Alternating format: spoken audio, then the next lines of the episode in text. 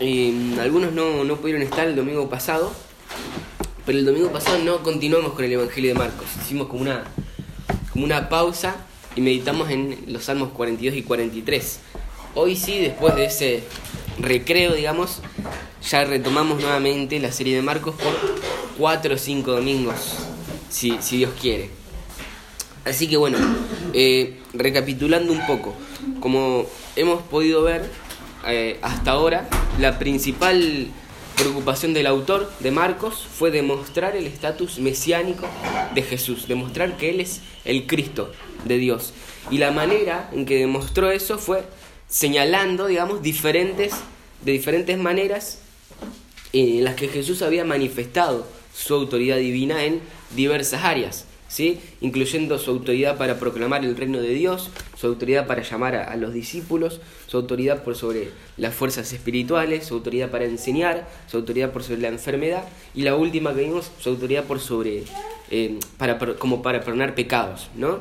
Y si lo recuerdan en el episodio anterior, el pasaje anterior a este, eh, eh, digamos, ese pasaje había funcionado como, como, una especie de transición para Marcos, ¿sí? Porque veníamos de esa serie de demostraciones de poder de Jesús y en ese pasaje, digamos, además de observar eso, además de contener el elemento de demostración de autoridad que se venía repitiendo, también contenía un elemento del siguiente tema que toca Marcos, ¿sí? Además del milagro, eh, vimos también ahí la primera de una serie de cinco controversias que Jesús va a tener con los líderes fariseos, los líderes religiosos. ¿sí?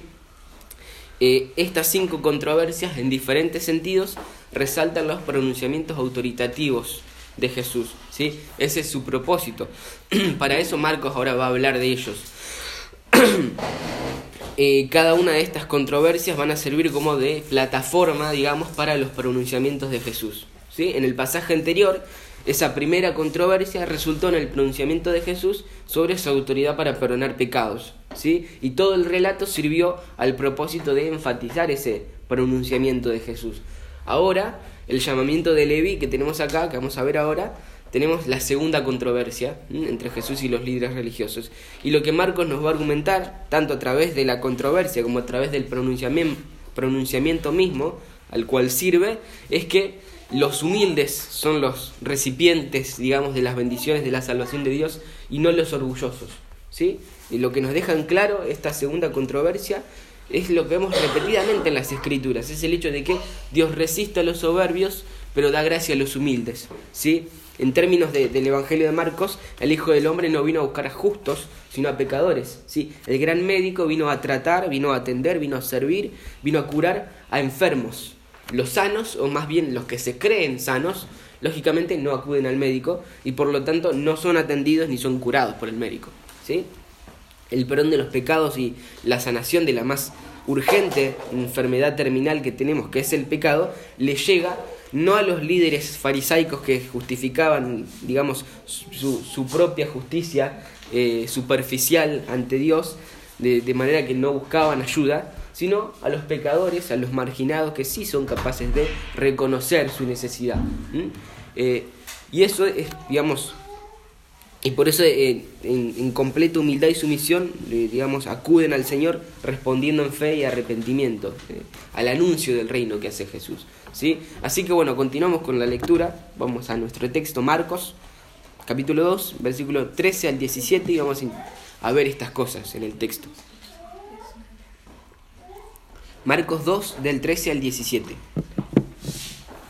Dice así, y él salió de nuevo a la orilla del mar, y toda la multitud venía a él, y él enseñaba.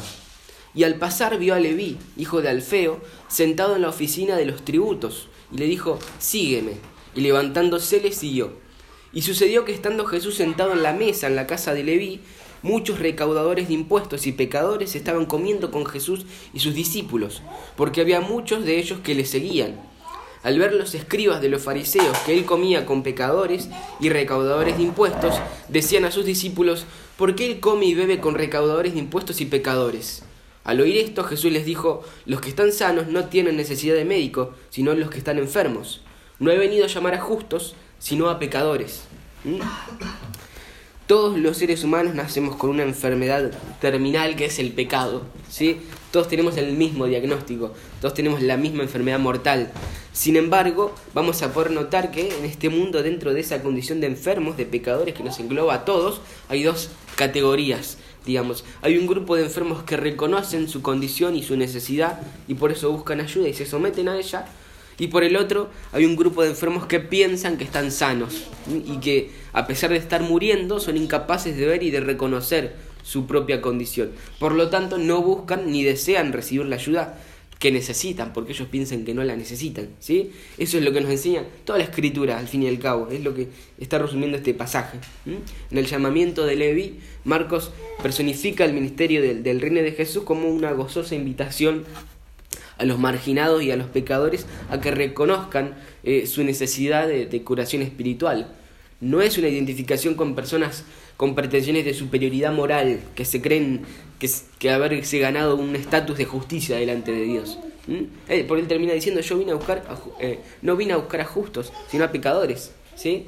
Lo que está diciendo es, eh, ustedes se ven a sí mismos como justos, así que yo no vine a hablar con ustedes. ¿Sí? Les está diciendo, yo vine para el humilde que es capaz de reconocer su condición de pecador. No vine para el orgulloso, no vine para el altivo que se ve a, se ve a sí mismo como bueno. Con, con ese tipo de personas no tengo nada que ver. Es decir, es fuerte lo que está diciendo el Señor, pero es lo que vemos en el texto, ¿sí? Lo que vemos en el texto es la actitud que el Señor tiene hacia estos dos grupos, ¿sí? Porque la escena del pasaje se compone de dos acontecimientos cortos, ¿no? Eh, en ambos hay un escenario en el que Jesús está con un grupo y entran personajes nuevos y interactúan con él. Primero Jesús está enseñando con las multitudes y aparece Leví. ¿sí? Y en el segundo está comiendo con los pecadores y aparecen los escribas de los fariseos. La primera es una narración de llamada, Jesús llama a este recaudador de impuestos y le dice que sea su discípulo, y el segundo es una historia de pronunciamiento, ¿sí? que llega a su punto álgido, digamos, eh, con la declaración de, Jesús. Toda la narración pretende establecer ese pronunciamiento culminante, ¿sí? Eh, como en, las demás controversias que vamos a ver, la narración gira en torno al pronunciamiento de Jesús. ¿sí? La narración se encarga de construir todo lo necesario para que ese pronunciamiento aparezca en la parte más alta, en la cresta de la ola, digamos. Em, cuando Jesús va a comer con Leví y sus amigos, que son recaudadores de impuestos y otros pecadores, los fariseos cuestionan esa asociación con, con, personajes tan poco escrupulosos, ¿no? Entonces Jesús responde primero citando, digamos, un proverbio, eh, eh, utilizándolo como ilustración, no la gente sana lo que necesita eh, médicos, sino la gente enferma, y después aplica esa ilustración a su propio ministerio diciendo, yo no vine a llamar a justos, sino a pecadores. ¿sí?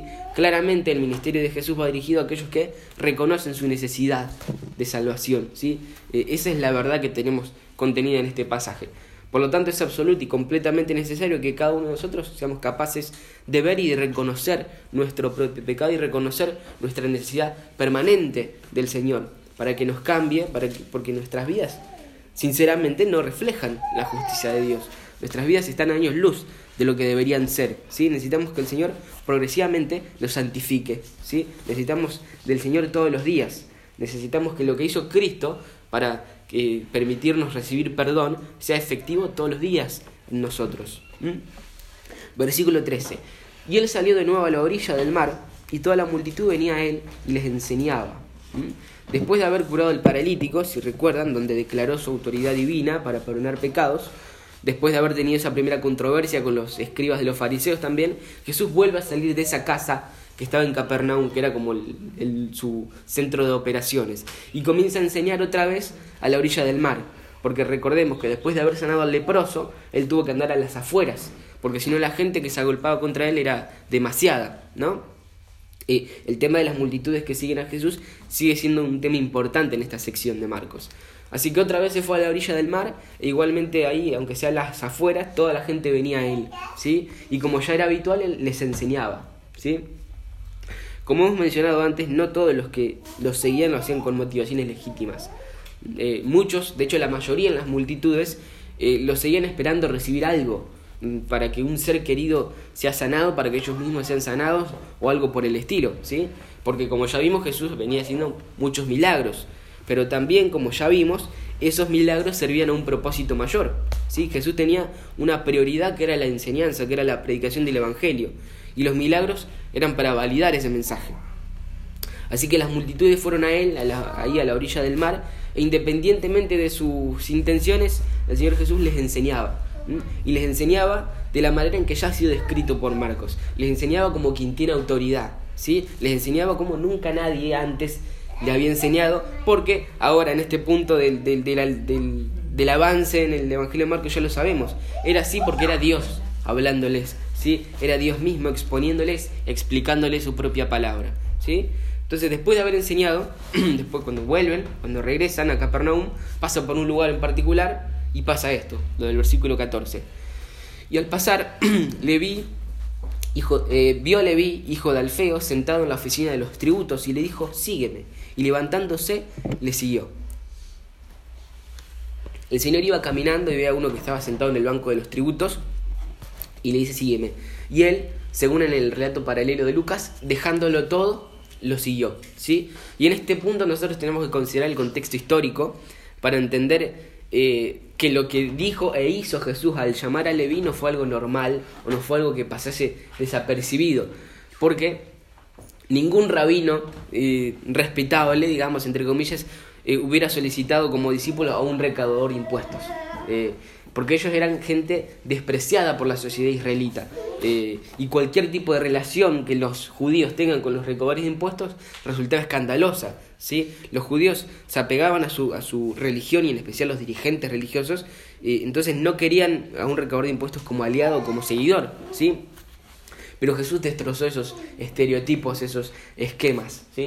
Leví, mejor conocido como Marcos, con Mateo, perdón, eh, que era su nombre griego, era de descendencia judía. Esto lo sabemos por su mismo nombre Levi también por el nombre de, su padre Alfeo. Y al ser recaudador de impuestos en Capernaum, la ciudad más grande que había a orillas del mar de Galilea y ubicada específicamente en, una transitada ruta comercial, Levi era parte de una operación económica bastante lucrativa, digamos, ¿sí? Eh, era parte de un organismo que movía muchísima plata y él mismo se hacía partícipe de esas riquezas, ¿sí? Él mismo se hacía partícipe de esa riqueza, eh, pero lo que ganaba en riqueza material le faltaba en cuanto a respeto social, ¿sí? Porque los recaudadores de impuestos estaban entre la gente más odiada y más despreciada de Israel en el primer siglo, ¿sí? Eran considerados como la escoria de la sociedad, como los peores pecadores de todos. Entonces, que Jesús le pidiera a un recaudador de impuestos que le siguiera era un acto inconcebible de impropiedad social, para los ojos de, los fariseos, de la élite religiosa, ¿no? Imagínense que el imperio romano había estado hace, un tiempo ya ocupando Israel y por eso les exigía pagar eh, impuestos, les exigía pagar un tributo. La responsabilidad de recaudar esos, esos impuestos recaía sobre Herodes Antipas, que era el que gobernaba toda esa región de, donde estaba Israel. Pero lo que él hacía era vender como si fueran franquicias, vender como ese negocio, vender como el derecho a recaudar impuestos al mejor postor. Y quienes compraban esas franquicias eh, tenían que pagar una cuota mínima a Roma y todo lo, el resto, todo lo que recaudaran de más, era para ellos. ¿sí? De manera que ese arreglo hacía de la recaudación de impuestos algo con muy bajas normas éticas, ¿no? Los recaudadores buscaban continuamente maneras de exprimir al pueblo para sacarles toda la plata que sea posible, porque todo lo que juntaban de más era para ellos. Y encima, para cobrar, para hacer la recaudación, se valían de matones, de mercenarios, de gente que se encargue de ir y de, apretar a los deudores para, para que paguen. Es decir, todo un ambiente como casi mafioso, ¿no? Además el sistema mismo no ayudaba eh, a la transparencia porque los impuestos eran tantos, eran tan variados, eran específicos como por el uso de caminos en específico o el uso de puentes en específico, eh, digamos que eran tan tantos y tan variados que facilitaba el, digamos el que puedan inflar los demás. ¿sí? Eh, y los recaudadores de impuestos eran precisamente famosos por eso, por inflarlos, por explotar a la gente cobrando más de lo necesario y de lo razonable. ¿sí? Además, otro de, las, de las prácticas turbias que tenían, eh, ellos también tenían la costumbre de prestarle plata a los que no podían pagar sus impuestos, obviamente no como un acto de caridad, sino para después cobrarles exorbitantes intereses. ¿no? Entonces los recaudadores de impuestos eran vistos como gente despreciable, eran vistos como, vistos como como cipayos egoístas, ¿sí? que pisaban la cabeza de los suyos, de su propio pueblo, y colaboraban con los opresores con tal de crecer ellos mismos.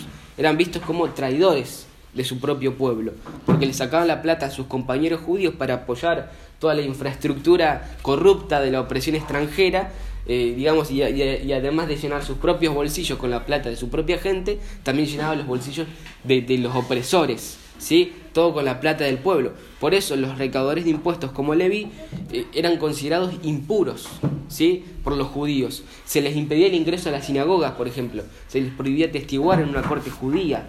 En resumen, los recaudadores de impuestos eran calificados como ladrones, como traidores, como mentirosos, como un montón de cosas juntas, ¿sí? como los pecadores más viles de, para los cuales se consideraba especialmente difícil el arrepentimiento. Hay un comentarista que se llama James Edwards que dice esto. La Mishnah y el Talmud registran juicios mordaces de recaudadores de impuestos agrupándolos con ladrones y asesinos.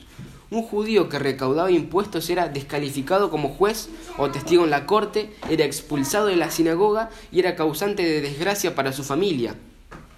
El toque de un recaudador de impuestos así inmunda una casa. A los judíos se les prohibía recibir dinero e incluso limosnas de los recaudadores de impuestos, ya que los ingresos procedentes de los impuestos se consideraba robo. El desprecio judío por los recaudadores de impuestos se caracterizaba en que para los judíos era legal mentirles con impunidad. Es decir, ellos estaba bien visto que ellos le a los recaudadores de impuestos porque eran la peor escoria de la sociedad. ¿Mm? Ahora, dentro de los recaudadores de impuestos había eh, dos tipos. Había unos que eran más grandes, que compraban muchas de estas franquicias, digamos, y ponían a gente a trabajar para ellos, y había otros que tenían una sola y que la trabajaban por sí mismos. Por la descripción de Marcos, eh, Mateo era uno de estos, uno de, los más chicos, ¿no? Porque era él mismo el que estaba ahí en constante contacto con las personas, cobrándoles todos los días eh, los impuestos, ¿sí? De manera que tenía que dar la cara y por eso muy probablemente Leví habría sido uno de los hombres más conocidos y más odiados de Capernaum. Pero a Jesús no lo frenó este estigma social relacionado con la profesión de Leví, ¿no? Al contrario, él iba caminando, se paró y vio que estaba sentado en el banco de los tributos públicos y le dijo, sígueme. Sí, el Señor ya había emitido, digamos, eh, ya había emitido llamados autoritativos de esta misma manera como ya lo vimos hace rato con Simón y Andrés, Jacobo y Juan, y ahora llamaba de la misma manera a Leví, al discipulado. Quien seguramente debió haber quedado muy sorprendido, igual que todos los que presenciaron eh, esa invitación, esa escena, porque sin duda Leví sabía quién era Jesús. El Señor había hecho de Capernaum la sede de, toda esa primera parte de su ministerio. Eh, y los rumores sobre él, sobre todos los milagros, sobre todo lo que había hecho, se haya bien extendido por toda la región desde antes. ¿sí? Entonces, Leví seguramente sabía quién era Jesús, pero lo que Leví sabía de Jesús no se puede comparar con lo que Jesús sabía de Leví, ¿sí? porque el Señor lo vio y vio lo que era, vio un paria desventurado, miserable y profundamente afligido por el peso de, su culpa, que estaba listo para arrepentirse, ¿sí? y lo llamó. Y el hecho de que Leví fuera el tipo preciso de persona, de individuo a quien Jesús había venido a salvar, se hizo evidente cuando él no dudó en responder a ese llamado del Señor. Sin pensarlo dos veces, él se levantó y lo siguió. Esa respuesta tan, tan radical y tan eh, pronta fue milagrosa, fue un reflejo palpable y visible de la obra sobrenatural que Dios lleva a cabo en el corazón de los que llama. ¿Sí? Porque la única manera en que alguien puede responder a ese llamado es si antes su corazón fue regenerado, ¿sí? Eh, si el que estaba muerto en sus delitos y pecados es vivificado. ¿sí? Y esto es lo que pasó con Leví, ¿sí? Él había sido un hombre del mundo, él había vendido su alma prácticamente a una carrera lucrativa en esa profesión tan despreciada y tan deshonesta, no tenía ningún tipo de escrúpulo, pero en ese momento fue transformado de un recaudador de impuestos, amante del dinero, a un seguidor de Cristo, amante de Dios, ¿sí? Esa es la obra sobrenatural que Dios lleva a cabo en, en los que elige y llama, ¿sí? Porque por sí mismos no podrían responder. Antes de responder es necesario que eh, un cambio de naturaleza que solamente Dios en su soberana voluntad produce en los que Él eligió. ¿sí? Eh, por eso es eh, que digamos todo lo que a Leví le lo controlaba, le controlaba la vida hasta ese momento, ahora ya no tenía ningún sentido. ¿sí? La plata junto con el poder y los placeres del mundo que conlleva, digamos, habían perdido el control de su corazón. Y lleno de convicción, lo único que deseaba era perdón y restauración, y sabía que lo único que podía proporcionárselo era Jesús. ¿sí? Eh, por eso respondió inmediatamente a ese llamado sin pensar en lo que dejaba atrás. No importa lo que había sido antes en su vida, porque ahora tenía un corazón nuevo, con anhelos nuevos eh, y con deseos nuevos. ¿sí? Al dejar su carrera, Leví entendía que no había vuelta atrás. ¿sí? Su vida de pecado se relacionaba directamente con su profesión, de manera que su arrepentimiento tenía repercusiones significativas eh, y, inmediatas, ¿no? Su medio de vida tenía que cambiar, ya no podía vivir de la recaudación ilícita de impuestos, ¿sí? El arrepentimiento implicaba que tenía que cambiar para siempre eso. Y lo entendió y estuvo dispuesto a que eso pase, ¿sí? Al igual que Pablo más adelante, Levi entendió que todo lo que para él había sido ganancia, ahora tenía que estimarlo como pérdida por amor a Cristo, ¿sí? Todo lo que para él había sido ganancia, ahora era pérdida por la excelencia del conocimiento de Cristo Jesús, su Señor, ¿sí? El que había sido un extorsionista, un traidor, un cipayo, un mentiroso, un mafioso, y en consecuencia todo eso, también un paria, un rechazado, un considerado impuro ante Dios, fue transformado en un discípulo. ¿sí?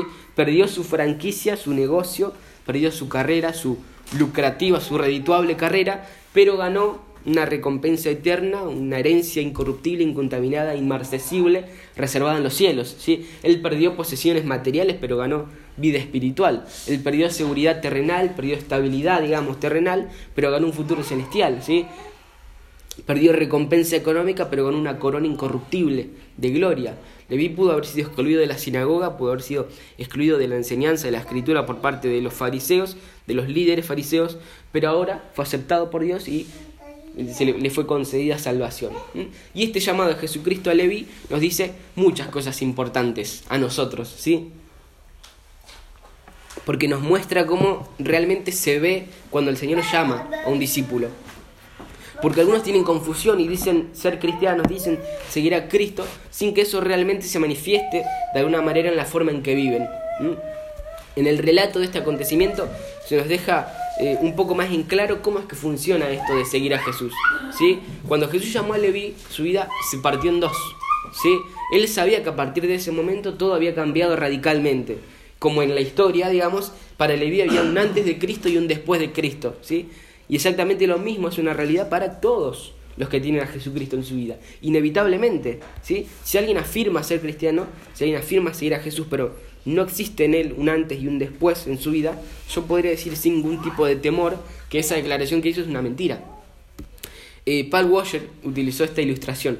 Él dijo, imagínense un hombre que llega tarde al, al trabajo, entonces el jefe le pregunta, bueno, ¿qué te pasó que llegaste tarde? Y el hombre le dice, no, lo que pasa es que me chocó un camión de como 20 toneladas, me chocó y, y bueno, eh, por eso, ahora me paré y por eso llegué tarde.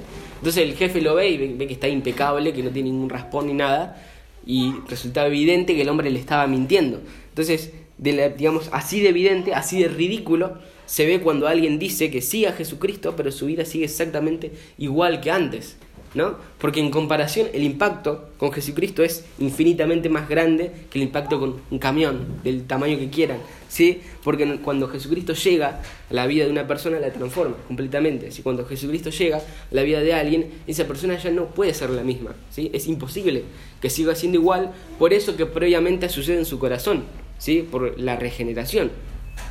Y eso es lo que nosotros vimos en la vida de Leví, ¿sí? Este fue un llamado que fue irresistible la escritura nos enseña que si alguien va a venir a Cristo, si alguien ha sido escogido por, por Dios, el Señor lo va a llamar en algún momento. Y ese llamado va a ser irresistible. Y no va a haber ninguna fuerza que sea capaz de evitarlo. Nada. ¿sí? Puede que la persona haya sido el más acérrimo escéptico, el mayor incrédulo que milita el ateísmo. Puede que la persona esté sumergida en lo más profundo de otra religión, en lo más profundo de alguna filosofía o alguna ideología. Puede que esté en la peor época de su vida, donde está entregado a sus peores pecados, pero si el Dios soberano del universo le place llamarlo, lo saca de ahí. ¿sí? De hecho, eso es lo que es el caso de algunos de nosotros. Cuando estamos en el peor momento de nuestras vidas, chapoteando ahí en el chiquero de los más sucios y repulsivos pecados, el Señor, sin ningún asco, nos rescató. El Señor, sin ningún asco, vino a nosotros y nos sacó de la podredumbre donde estábamos. ¿sí? Porque eso es lo que hace Él. Eso es lo que hace nuestro Señor. ¿sí? Y eso fue el caso de Leví. ¿sí? Él había estado estafando, había estado robando, había estado mintiendo, pero el Señor se le acercó a él y dijo, lo llamó, le dijo, sígueme. Y él levantándose, lo siguió. Y eso es lo primero que podemos enfatizar. ¿sí? Jesús puede agarrar la vida del más vil pecador y transformarla en una vida útil para su gloria. ¿sí? En, este caso tomó la vida de alguien que no solamente era desagradable para Dios, sino que también era desagradable para los demás. Todos los que lo veían querían apartarse de él porque era considerado alguien impuro, digno de desprecio, digno de rechazo, alguien tan contaminado que con un solo toque podía contagiar su inmundicia. Jesús tomó la vida de alguien que no tenía sentido moral, que estafaba, que robaba y la cambió. ¿sí? Leví trabajaba para el imperio romano con el último fin de fortalecer su propio reino, pero Jesús tomó esta vida y la transformó eh, de manera que eventualmente escribiría un, un testimonio sobre la vida de Jesús, que es el Evangelio de Mateo, cuyo énfasis principal es justamente anunciar que el único rey es Jesucristo. ¿Sí? El Señor tomó la vida de este pecador, lo rescató de la destrucción de su propio pecado y además lo utilizó para su gloria. Y esto no es algo excepcional, porque esto es lo que el Señor hace con los que llama. ¿Sí? El Señor toma miserables pecadores como nosotros, toma lo más despreciable del mundo y lo utiliza para su gloria. Dios elige a los insensatos, a los débiles, a los más bajos para avergonzar a los sabios, a los más fuertes, como ya vamos a ver, a fin de que en su presencia nadie se pueda jactar. ¿sí? Si Jesús hubiera querido elegir a lo, lo, más brillante de su tiempo, habría elegido a los fariseos, a los escribas, pero según enseña toda la Biblia y este pasaje en particular, Dios está más interesado en un corazón humilde y dependiente que en el orgullo y en la habilidad humana. Pero si seguimos leyendo un poco más, vamos a descubrir más acerca de la actitud que el Señor tiene para con este grupo de pecadores que reconoce su condición. Sigue diciendo, y sucedió que estando Jesús sentado en la mesa en la casa de Leví, muchos recaudadores de impuestos y pecadores estaban comiendo con Jesús y sus discípulos, porque había muchos de ellos que le seguían. Y esto es muy interesante, vean lo que acá hizo Leví, él enseguida organizó una fiesta, una celebración, ¿no? Su transformación era motivo de, de celebración. Por gratitud llevó a cabo en su caso una gran recepción para Jesús. Y muchos de sus amigos que eran publicanos de él y pecadores, el texto hace una distinción entre los recaudadores de impuestos y otro tipo de pecadores que estaban también en esa comida. El Señor estaba en la mesa con Leví y estaba rodeado de los sórdidos amigos de Leví, ¿no? Porque los compañeros de él eh, eran sobre todo recaudadores de impuestos como él y otros pecadores. Digamos, su trabajo lo llevaba a relacionarse con toda la gente que la sociedad israelita rechazaba, ¿sí? que la sociedad marginaba y despreciaba, ¿sí? Porque principalmente, digamos, además de los colegas recaudadores de impuestos, muy probablemente ahí también se encontraban los otros criminales que trabajaban habitualmente con un recaudador de impuestos, con los que ellos tenían contacto, como los matones, los ejecutores que ellos utilizaban para cobrar, además prostitutas y todo tipo de personas que ya de por sí habían sido rechazadas por la sociedad. De manera que no tenían problemas con relacionarse con la impureza de los recaudadores de impuestos porque ante los ojos de la sociedad eh, ya eran impuros, ¿no? Y yo intento traer esa situación a la actualidad y me imagino un lugar en el que estaban que daría miedo, imagino hay una fiesta donde se reunió la gente más turbia de la zona y donde no quisiera estar. Era una comida, una celebración en la que todos los invitados eran parte de la cadena de parias de la cual el mismo Leví había formado parte. ¿Sí? Porque esos eran sus círculos. Y los invitó. Y Jesús estaba ahí entre ellos. ¿sí? Desde la perspectiva de los farisaicos dirigentes religiosos, esas personas eran la escoria de la sociedad que tenía que ser rechazada, que tenía que ser desechada. ¿sí? Pero desde el punto de vista de Jesús componían su campo misionero, digamos, eh, eran precisamente eh, a quien él había eh, venido a buscar, porque eran pecadores y lo sabían, ¿sí? a ellos había venido a buscar, ese era el tipo de individuos a quien Jesús había venido a buscar y a salvar. Ahí había toda clase de pecadores, ahí estaba reunida toda esa gente que desde afuera la sociedad fácil y tranquilamente podía señalar y decir, bueno, esos son los miserables y los asquerosos pecadores. Ellos son, ahí están, ¿no? Pero Jesús estaba ahí compartiendo una comida y conversando con ellos, ¿sí? Ningún rabino del tiempo habría partido el pan jamás con un grupo de personas, eh, eh, digamos, de estos malhechores y estos marginados religiosos, ¿sí? Eh, ni siquiera hubieran asistido al evento porque la comida en la sociedad de Israel, tenía un significado importante. Compartir una comida era una declaración de aceptación social, era una declaración de amistad. ¿sí? Ya la forma misma de la comida implicaba eh, intimidad porque era una, comían en mesas que eran largas y bajitas, entonces eh, comían como arrodillados pero no totalmente arrodillados porque sería incómodo, sino que como que se arrodillaban, pero se sentaban para un costado y entonces eh, prácticamente estaban todos recostados entre sí. Entonces, eh, digamos, eh, por eso compartir una comida era algo íntimo, bien relacionado con la amistad, con la aceptación. Ningún rabino hubiera siquiera imaginado partir el pan con semejante escoria y mucho menos estar ahí eh, chocando hombro con hombro con, estos pecadores, ¿no? Sin embargo, el Señor Jesucristo, el Rey del universo, el único Dios y Santo, estaba ahí recostado con pecadores, ¿no?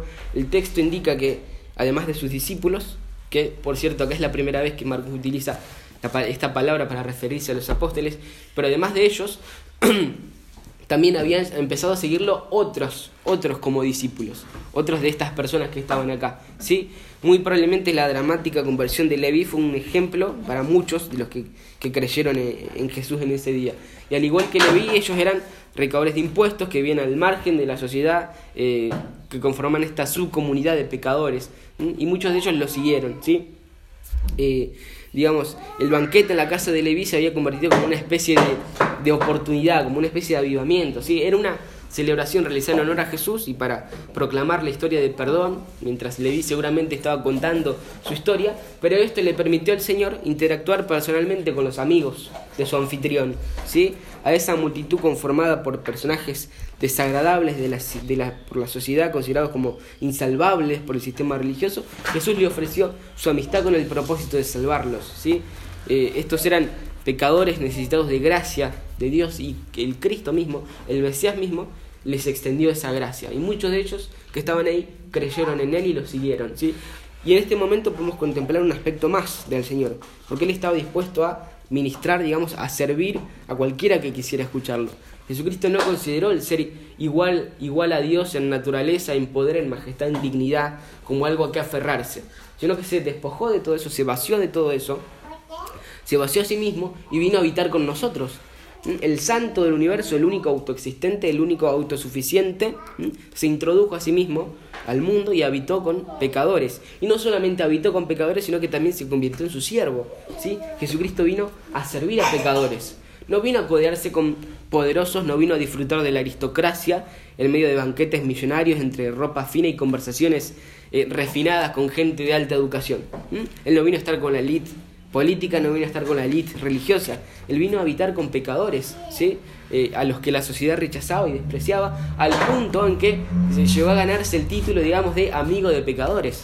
¿sí? Al Señor lo llegaron a conocer como el amigo de los pecadores, una cosa que era despectiva en ese momento, pero que ahora lo vemos y es hermoso. ¿sí? Él vino a buscarlos a ellos, a los que estaban desesperados por la manera en que vivían, ¿sí? que veían sus propias vidas y decían, se decían a sí mismos que ya no querían seguir de esa manera, estaban cansados de vivir así. ¿sí? Él vino a buscar a personas que habían destruido sus vidas con su propio pecado, recaudadores de impuestos, mentirosos y estafadores, sicarios, mercenarios, prostitutas, adúlteros, ladrones, ¿sí? a esos a quienes, digamos, los que se aferraban al, al cumplimiento superficial de la ley, eh, señalaban y decían, esos son, esos son los pecadores. Bueno, todos esos estaban ahí y la gracia del Señor Jesucristo era lo suficientemente basta como para perdonarlos. ¿sí?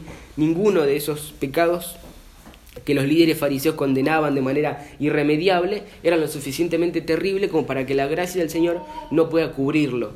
El único pecado que no puede ser perdonado es la incredulidad en Jesucristo mismo. ¿sí? Si alguien muere siendo incrédulo, si alguien muere sin haberle rendido su vida a Jesús, bueno, sus pecados no son perdonados. Pero si alguien cree y se arrepiente, eh, eh, en que, digamos, y ve su propia miseria y reconoce su necesidad, por más terrible, por más aberrante, por más detestable que sean sus pecados, le son perdonados. Y por la gracia de Dios también, mediante el Espíritu Santo, esa justicia y esa santidad que le fueron conferidas por la obra de Cristo, poco a poco, progresivamente, se va haciendo efectiva en su vida, se va haciendo real. Y su vida va siendo transformada lo suficiente como para, el, como para que el Señor la utilice para su gloria. ¿Sí? Ahora tal vez nosotros, algunos de nosotros nos veamos limpios y distantes de la escoria de la sociedad de la cual está hablando Marcos, con los que Jesús comía, pero no estamos lejos de eso. ¿sí? Ahora tal vez nos paramos derechos y erguidos, pero si la vida de cada uno de nosotros fuera destapada por completo a la vista de todos, no nos daría la cara, nos encorvaríamos de humillación y de vergüenza, porque nuestras vidas no son dignas de presentar. Nuestra vida, nuestras vidas no fueron dignas delante de Dios. Y precisamente por eso, por ese motivo es que Jesús, siendo Dios, tuvo que encarnarse. ¿sí? Él mismo tuvo que venir y vivir como hombre esa vida digna delante de Dios que nosotros no vivimos, para después dárnosla. O mejor dicho, para después hacer un intercambio con nosotros. ¿sí? Él nos dio la vida que Él vivió, es decir, la vida justa, la vida santa. Él nos, nos, dio la vida que satisface la justicia y la santidad de Dios. Él nos dio la vida que le agrada a Dios, la vida que complace a Dios. Pero en algún lado había que poner nuestra vida, la vida indigna que vivimos nosotros. Algo había que hacer con ella. Bueno, lo que estaba en el plan eterno del Padre era que esa vida desobediente, esa vida desastrosa, esa vida putrefacta de pecado que vivimos nosotros, recaiga sobre su Hijo amado. ¿Sí? Eh, digamos, eh, Jesucristo nos dio su vida y Él recibió la nuestra. Y después cada uno afrontó las, los efectos o las consecuencias de cada una de esas vidas. Nosotros obtuvimos la vida de Jesús, es decir, la vida santa y digna, y por lo tanto recibimos lo que se corresponde a esa vida. Recibimos el favor de Dios, recibimos su aceptación, su adopción, su amor, su beneplácito, su agradable presencia. Jesús, por otro lado, presentó como propia nuestra vida, la indigna, la que está impregnada de pecado, la que ofende a Dios, la que se rebeló contra Él, la que lo blasfemó, ¿sí? Así que Él, a pesar de ser inocente, tuvo que afrontar las consecuencias de esa vida, ¿sí? La vergüenza, la humillación, la culpa por cada uno de, nuestros pecados, por los pecados que nosotros y cada uno de los que Dios ha elegido cometieron, fueron sobre Él, ¿sí? La vergüenza y la culpa por los más terribles, los peores actos, los más aberrantes, los más detestables que se puedan imaginar, ¿sí? Todo el peso y, la de, la vergüenza y la culpa por los más bajos, por los más pútridos actos que hombres y mujeres eh, a quienes él vino a salvar cometieron, recayeron sobre él. Y no solamente eso, porque además del peso de la vergüenza y la culpa, Jesús recibió sobre su débil y en ese momento herido cuerpo de carne que había tomado el descomunal y el colosal peso de la ira de Dios por esos pecados. ¿Sí? Momentáneamente Dios apartó su rostro de su Hijo.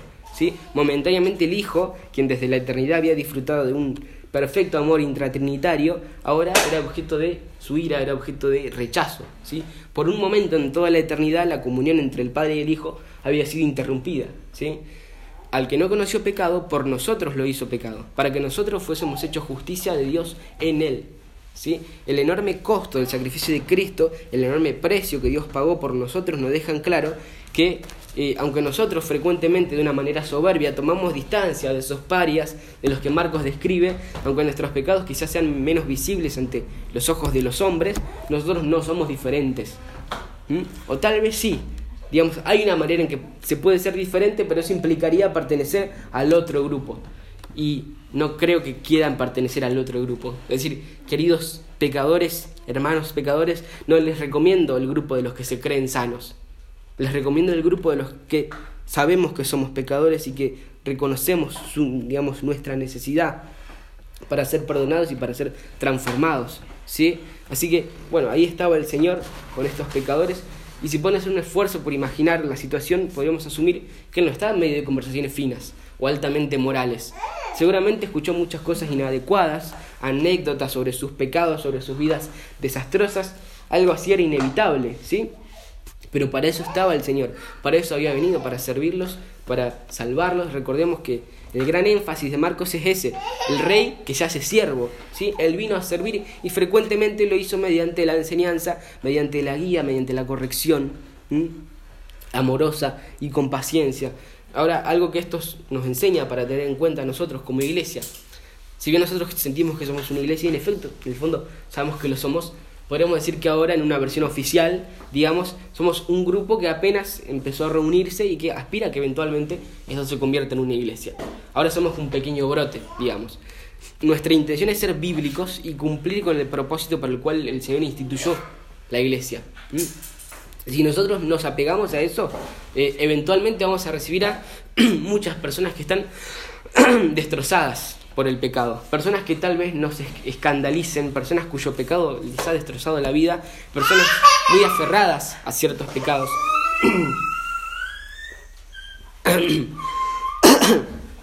Y sería triste si en esos casos nosotros llegásemos a comportarnos como los escribas y los fariseos que se describen en esta escena. Porque para eso estamos, para recibirlos, tratarlos con paciencia, con amor, con cariño y predicar el Evangelio. Imagínense, no hay una iglesia bíblica a muchos kilómetros a la redonda. Lo raro sería que venga a nosotros alguien con un máster en divinidad o con un doctorado en teología y ministerio. Eso sí que sería raro. No hay una sola iglesia bíblica en kilómetros a la redonda, así que lo más normal y lo más natural del mundo es que vengan a nosotros personas destrozadas por el pecado, que arrastran toda una vida viviendo a las, las sombras del pecado. Entonces, vamos a ser claros, vamos a predicarles el Evangelio, vamos a predicarles a Cristo y decirles que a menos que se arrepientan y crean, van a ser condenados, pero no con una actitud orgullosa y prepotente sino que debemos seguir el ejemplo de nuestro Señor y hacerlo con amor, con paciencia. Para eso estamos, ¿sí? Eh, para eso nos comprometimos a estudiar y enseñar la palabra. De eso se trata, justamente enseñar, ¿sí? Eh, no, no podemos pretender que alguien que llega nuevo entienda a la perfección todo lo que a nosotros nos llevó muchísimos años comprender, ¿sí? Y esto es siempre, pero sobre todo ahora, en este momento, digamos, en específico, no tenemos que olvidarnos para qué estamos, ¿sí? No tenemos que olvidar tampoco de dónde el Señor nos sacó a nosotros mismos, ¿sí? Eh, sin duda hay quienes se van a ir en el proceso, pero eso tiene que ser por el elemento ofensivo y confrontativo del Evangelio mismo, ¿sí? Eso tiene que ser porque son repelidos por el Evangelio y por la vida que el Señor exige de, de los que le siguen, y no por una actitud arrogante, porque eso sería un completo despropósito, ¿no? Pero bueno, esa que vimos es la respuesta del Señor Jesús hacia los pecadores que se ven a sí mismos como los pecadores que son, ¿sí? Los que saben que están enfermos y reconocen su necesidad de ser sanados, de ser limpiados, de ser perdonados. Esa es la actitud del Señor Jesús hacia los pecadores que saben y reconocen que necesitan de Él.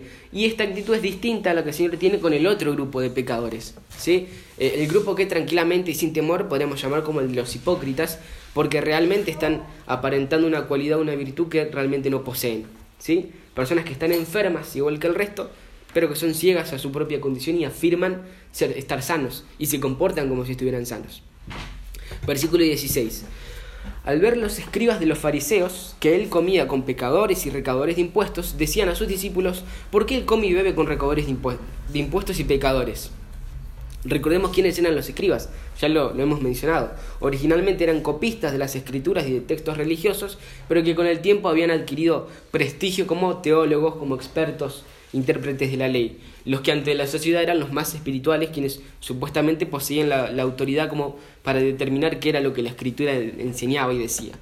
Eh, ellos se negaban a contagiarse con semejante impureza, por eso no entraron, pero igualmente vieron desde afuera lo que pasaba y se indignaron, no lo pudieron reprimir, entonces expresaron el desprecio por lo que estaban viendo y le dijeron a sus discípulos, ¿por qué este que según dicen todos es tan santo y tan espiritual, eh, come con pecadores, come con estos, esta clase de gente? ¿sí? Eh, ellos no pudieron ver lo que nosotros mencionamos recién, no pudieron ver el despliegue de la gracia, el amor y la misericordia de Dios sino que se enojaron porque ante sus ojos lo que el Señor hacía era inadmisible. ¿sí? Ellos afirmaban ser santos, pero en realidad su moralidad era solamente superficial. ¿sí? Su justicia, su aparente justicia, no era consecuencia de la transformación del, corazón realizada por Dios, ¿sí? sino que era una justicia externa e hipócrita que consistía en guardar reglas y hacer un espectáculo externo. ¿sí? Lo que los fariseos querían era que Jesús y sus discípulos observaran de la misma manera que ellos esas prescripciones legalistas ¿eh? y, y extrabíblicas que habían agregado a la Biblia con, con, el paso del tiempo. Al no hacerlo reaccionaban con ira, con resentimiento, ¿sí? Y por eso hacen esta pregunta que claramente era retórica. El punto era reprochar la conducta de Jesús para, porque para ellos era algo eh, despreciable. Pero de hecho, digamos, eh, eh, porque ellos se enorgullecían de, apartarse de, este tipo de, gente, de, estar estrictamente separados de todos esos pecadores. Pero irónicamente, las actitudes críticas de los fariseos y que ellos entendían como una manifestación de su santidad y de su justicia, fueron lo que mm, puso al descubierto, digamos, la verdadera naturaleza de su hipocresía. ¿sí? En, en, una enorme arrogancia ellos se consideraban espiritualmente íntegros cuando en realidad eran desvalidos, eran ciegos espirituales. ¿sí? Y esta, esta es la actitud de la cual nosotros tenemos que cuidarnos. ¿sí? Nuestro orgullo, que quizá es el pecado más peligroso, porque como vemos nos aleja de Dios y al mismo tiempo lo utilizamos para, para engañarnos a nosotros mismos. ¿sí? Y por eso es absolutamente necesario que examinemos nuestras vidas constantemente y a la luz de la palabra, no según nuestro criterio manchado de pecado y de orgullo, sino a la luz de la Biblia. y para, eh, para poder ver nuestra verdadera condición, ¿sí? Eso es lo que mantiene a raya nuestro orgullo, eh, que si lo descuidamos florece enseguida, ¿sí? Tenemos que tener presente la escritura para que sepamos que si somos salvos no es porque en algún sentido fuimos mejores eh, que alguien que no lo es. No fuimos ni más inteligentes, ni más morales, ni más nada que un vecino o un familiar que no cree. Simplemente hemos sido objetos de la gracia de Dios, que nos eligió y nos llamó y por medio de Cristo regeneró nuestros corazones, abrió nuestros ojos para que creamos y para que nos arrepintamos y por medio de esa fe que Él nos dio, nos justificó, nos adoptó y ahora por medio del Espíritu Santo nos santifica y nos persevera y un día nos va a glorificar. Es decir, todos del Señor. Nosotros no aportamos nada más que pecado a toda esa ecuación, ¿sí? La salvación es del Señor. Por lo tanto, no tenemos ni la más mínima razón para pensar que somos mejores en algún sentido que nuestro vecino. En todo caso, deberíamos estar fascinados por lo que el Señor hizo con nosotros sin lograr entender por qué nosotros sí y otros no, ¿sí? Si no éramos dignos de nada, si no teníamos ningún mérito para nada. Ahora en todo este resurgimiento de las doctrinas de la gracia, este resurgimiento de la sola escritura, del cual agradezco a Dios, también están surgiendo ciertos círculos que tienen una actitud similar a estos fariseos, ¿no? El conocimiento de ciertas doctrinas o, cierta perspectiva para, interpretar la Biblia a muchos les da altivez sobre, sobre los demás, ¿sí? Pero no manifiestan vidas transformadas ni amor por las personas, sino que están envanecidos en su propio conocimiento, ¿sí? Hay personas que por tener un poco de conocimiento ya se creen superior al resto. Lo irónico es que algo así es muy probablemente una marca de una persona que todavía es incrédula o que en el mejor de los casos es muy inmadura y necesita cambiar desesperadamente. Y no es extraño, ahí tenemos el ejemplo de los escribas y los fariseos, pero también es algo que pasó siempre y a lo largo de toda la historia.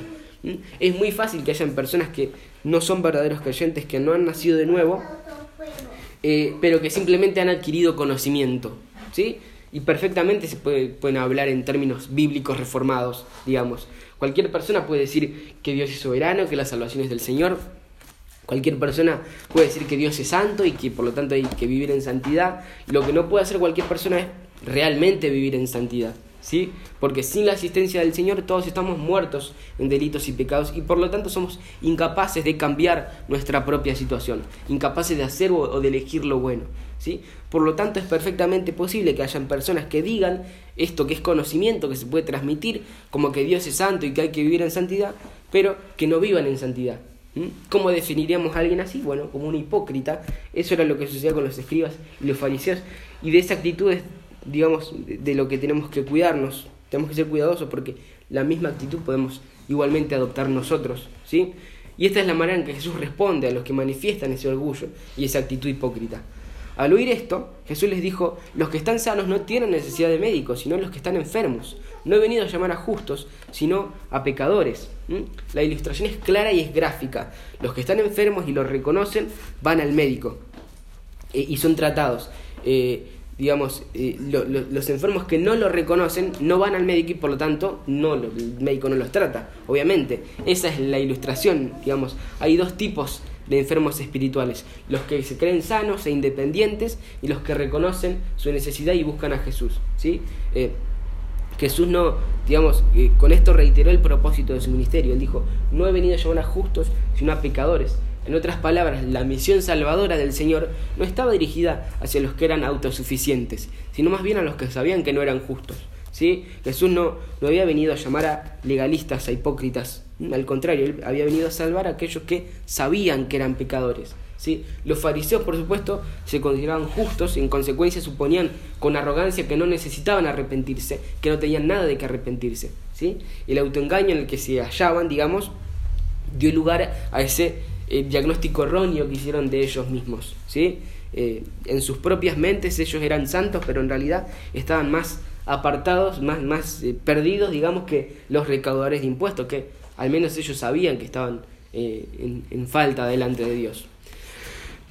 Lucas 18, 9 al 14 dice esto. Refirió también esta parábola a unos que confiaban en sí mismos como justos y despreciaban a los demás. Dos hombres subieron al templo a orar. Uno era fariseo y el otro recaudador de impuestos. El fariseo puesto en pie oraba para sí de esta manera.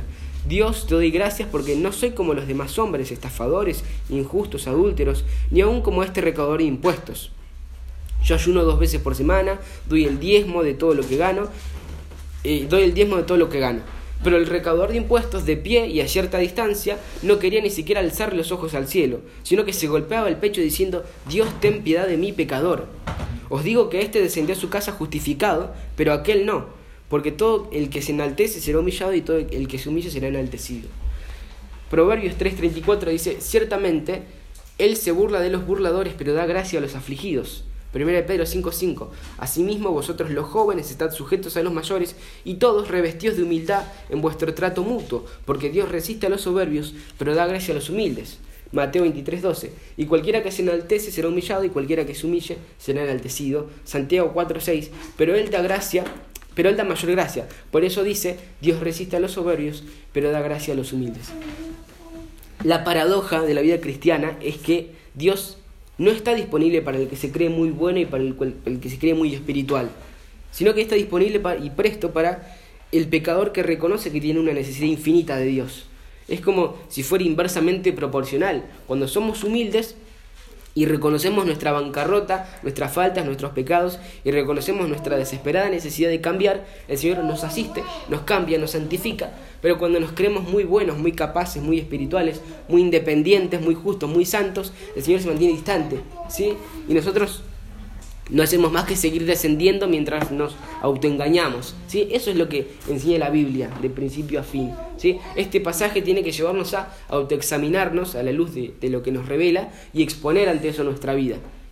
Todos estamos enfermos, pero ¿qué clase de enfermos somos, de qué lado estamos, digamos, estamos del lado de los morales, de los que tienen el conocimiento teológico y creen que con eso se justifican a sí mismos ante Dios, de los orgullosos, de los altivos, de los soberbios que están satisfechos consigo mismos, que piensan eh, que están bien, que son justos, que son santos con su propio mérito que piensan que ya no tienen necesidad de Dios para que los perdone y para que los cambie, eh, porque ya son lo suficientemente buenos.